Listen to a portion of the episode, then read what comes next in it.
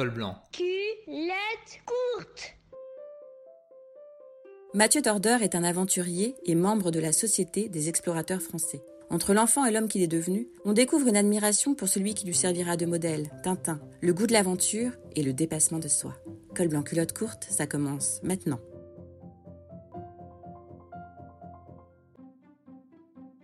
Et tu disais quoi, petite?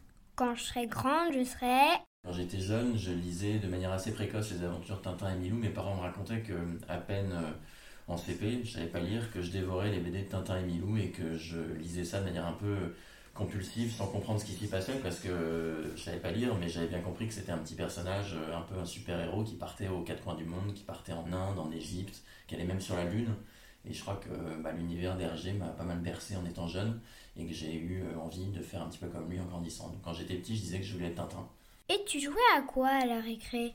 J'étais pas un garçon très, euh, très expressif ou très, euh, ou très euh, extraverti quand j'étais jeune. Euh, moi j'avais des copains, mais ils n'étaient pas très nombreux. Et à la récré, euh, je crois que j'étais un des garçons qui passait pas mal de temps avec lui-même ou avec des copains bien choisis. Et j'étais pas le, le garçon qui allait jouer au foot ou euh, qui était euh, celui qu'on repérait dans la cour de récré. Donc je pense que j'étais assez réservé, assez timide.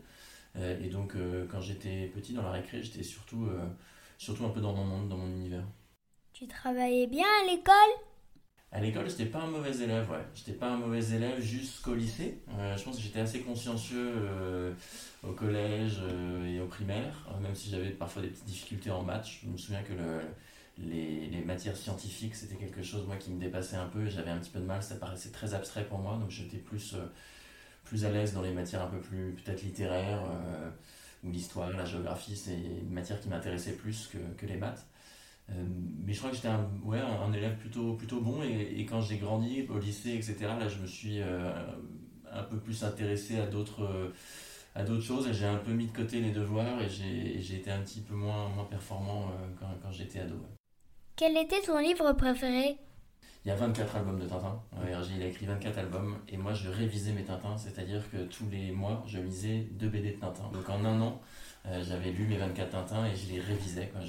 Parfois il y en a qui marchent en, en duo. Il y, a des, il y a des albums où il y a par exemple euh, Le Temple du Soleil et, et, euh, et Les 7 boules de cristal. Il y a Objectif Lune, on a marché sur la Lune, etc. Donc ceux-là ils marchent en paire, donc je les lisais l'un après l'autre.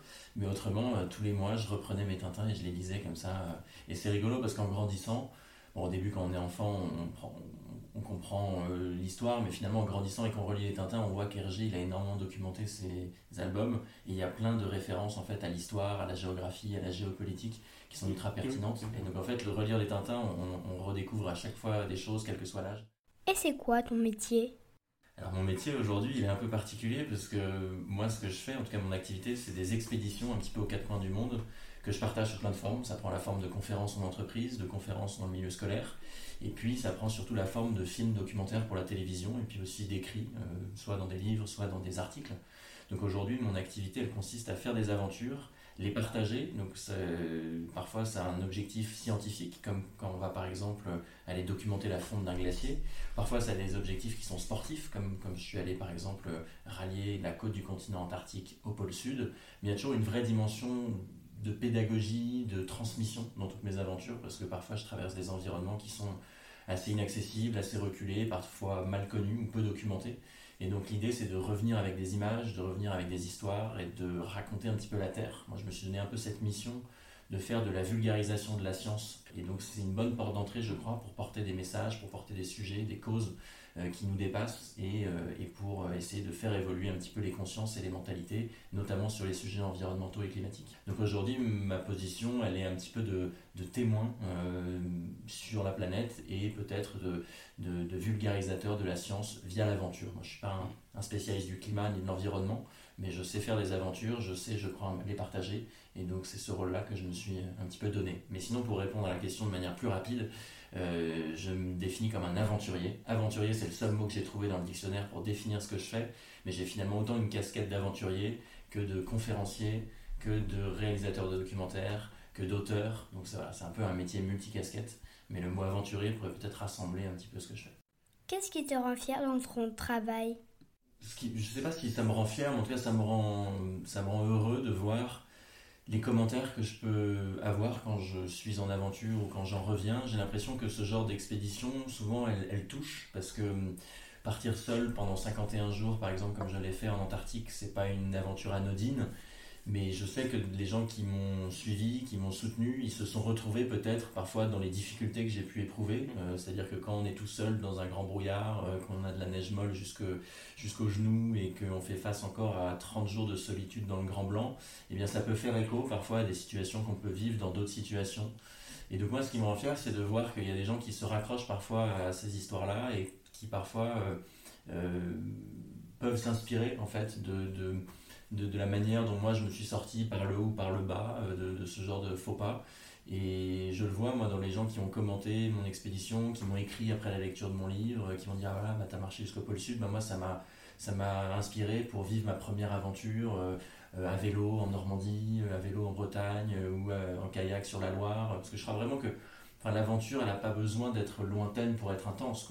L'aventure, c'est vraiment un état d'esprit. Et, et si euh, descendre une portion de la Seine en kayak ou si aller camper avec ses enfants sur la plage l'été, c'est une aventure, bah génial. Quoi. Moi, ce qui me rend fier, c'est justement de, de, participer un petit peu, peut-être, à pousser les gens à, à, se dépasser et à vivre des choses nouvelles.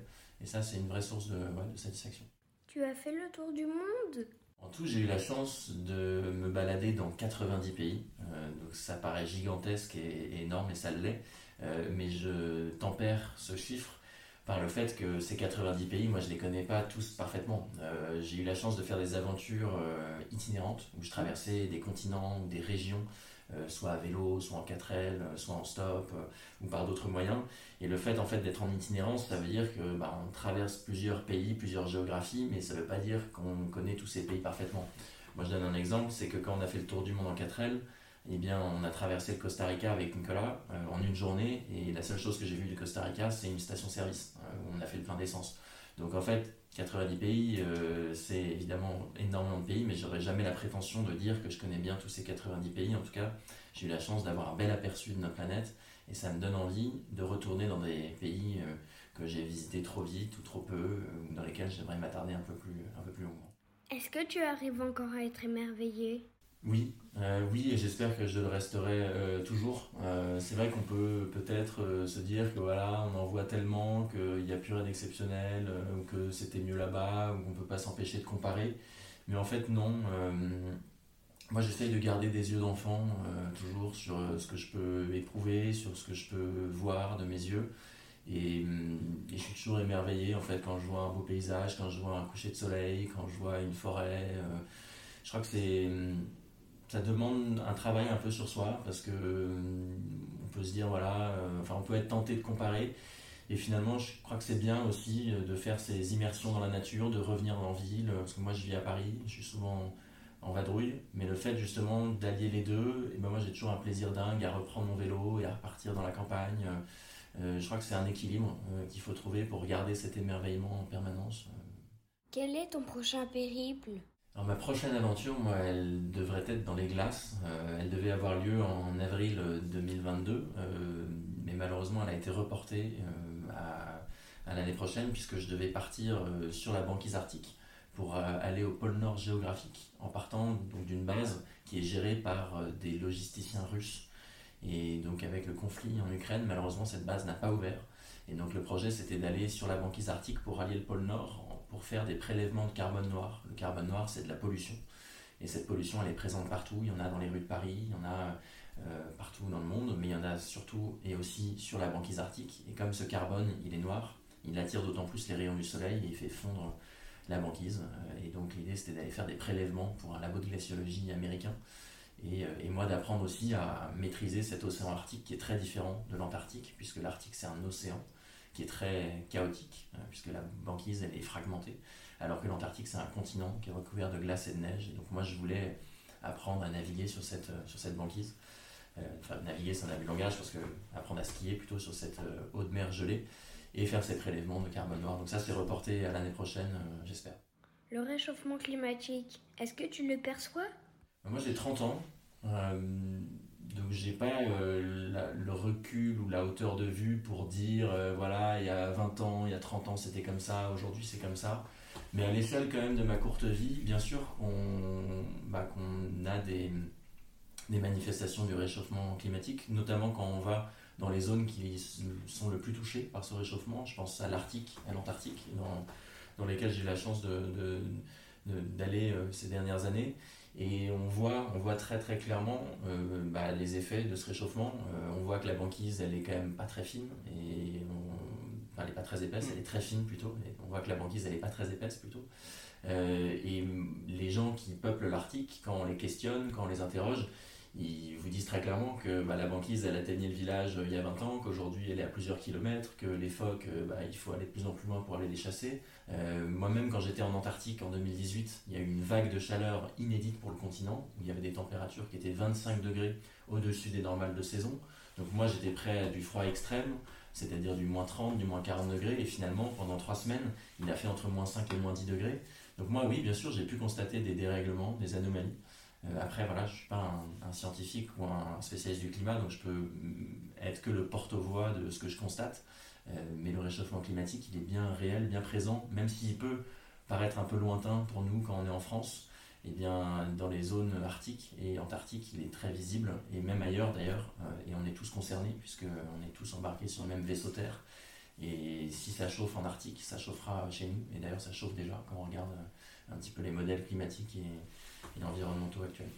Il y a beaucoup de gens qui te soutiennent Ouais, et notamment mes proches. Euh, si je suis parti à l'aventure aussi jeune, euh, c'est grâce au soutien de mes proches, euh, soutien moral de mes proches, parce que moi je suis parti à l'âge de 18 ans traverser l'Europe à vélo. Je n'avais pas du tout d'expérience du voyage itinérant ou du vélo sur des longues distances, mais j'avais cette envie un peu farouche que de voir bah, l'Europe de mes propres yeux, et donc je suis parti. Tout seul. Et mes parents m'ont pas empêché. Et je crois que le soutien un petit peu moral de mes proches m'a énormément aidé parce qu'ils m'ont pas dit euh, non mon fils euh, ne part pas à l'aventure c'est dangereux euh, va plutôt faire un stage dans je ne sais où. Mais oui moi c'est grâce au soutien de mes proches que j'ai pu faire un petit peu tout ça aussi jeune. Et encore aujourd'hui ils s'intéressent à ce que je fais et il y a de plus en plus de de lecteurs, de gens qui suivent un petit peu mes activités et moi ça me donne une force considérable pour, pour continuer à faire. Est-ce que tu as eu peur parfois de ne pas y arriver? Ouais, bien sûr. Et je pense que c'est une bonne chose. Ça veut dire que justement les aventures dans lesquelles je me lance, euh, eh bien elles sont, elles sont pas écrites d'avance. Euh, si je partais à l'aventure en sachant exactement comment ça allait se dérouler, eh ben ça serait moins intéressant. En tout cas, ce serait plus une aventure, ce serait plus un voyage. Et moi, ce qui m'intéresse, c'est vraiment l'aventure et les expéditions. Et plusieurs fois, moi, j'ai cru euh, que j'allais pas y arriver, ou en tout cas presque tout le temps, ça se passait pas, ça s'est pas passé comme ça devait se passer dans mon esprit. Et donc, ce qui compte, en fait, c'est pas tellement le fait que ça se passe pas comme prévu, parce que ça, c'est quelque chose de plutôt normal et régulier. C'est plutôt la manière dont on va s'adapter de ces difficultés euh, euh, imprévues et la façon dont on va appliquer les plans A, les plans B, les plans C qu'on a euh, développés avant de partir.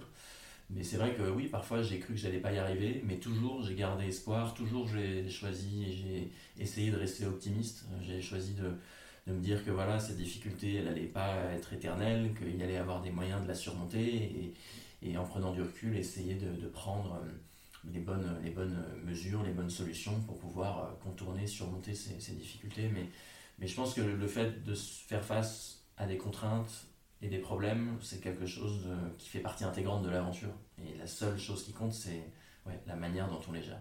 Tu dirais quoi à l'enfant que tu étais? Je dirais de peut-être pas avoir peur de rêver trop grand, pas se chercher l'excuse. Moi, je crois que je m'en suis pas cherché, mais peut-être que j'ai à un moment eu peur de me lancer parce que j'avais pas envie d'assumer la volonté et l'envie d'être aventurier. C'est quelque chose d'assez terrifiant en fait de se dire on va faire de sa vie une aventure. Comment, enfin, comment ça va fonctionner très concrètement. Quoi. Donc c'est aussi pour ça moi que j'ai suivi des études euh, un peu académiques en faisant une licence, après un master, parce que c'était une façon moi de, bah, de me rassurer, c'était une façon de, de ouais, d'aller au bout d'un parcours étudiant en me disant voilà, si jamais j'arrive pas à suivre cette voie qui me fait rêver, bah, je pourrais toujours me raccrocher à quelque chose derrière. Mais qu'est-ce que je dirais à, à, cet enfant? Je lui dirais ouais, de, de, de, faire confiance en fait, de se faire confiance. De se faire confiance, moi je pense que j'ai eu un problème de confiance en moi peut-être quand j'étais jeune euh, aussi. Euh, et je crois que ouais, je, dirais au petit Mathieu de, de, ouais, de se faire confiance. Ton parcours, tu dirais qu'il est Mon parcours, il est atypique, euh, j'en ai conscience parce que hum, je suis un spécialiste de rien. J'ai fait des expéditions en ski, en 4L, à pied, en stop, en vélo, en moto, euh, à la voile. Donc j'ai touché un petit peu à tout. Euh, je ne suis pas quelqu'un qui va être un spécialiste d'une géographie ou d'un terrain ou d'une activité. Moi, ce qui me caractérise peut-être, c'est le côté un peu pluridisciplinaire, multicasquette. Et hum, donc mon parcours, il est, il est assez atypique, je crois. Euh, mais en tout cas, il est, il est fait de plein d'apprentissages et de découvertes et de rencontres. Et moi, c'est ça qui me fait le plus euh, vibrer au fond. C'est d'avoir des projets, de les mener à terme, d'en commencer d'autres, de rêver à d'autres choses. Et puis toujours d'apprendre au contact, au contact des autres. La seule arme des enfants contre le monde, c'est l'imaginaire. Col blanc, culotte courte revient très vite. Un podcast en derby.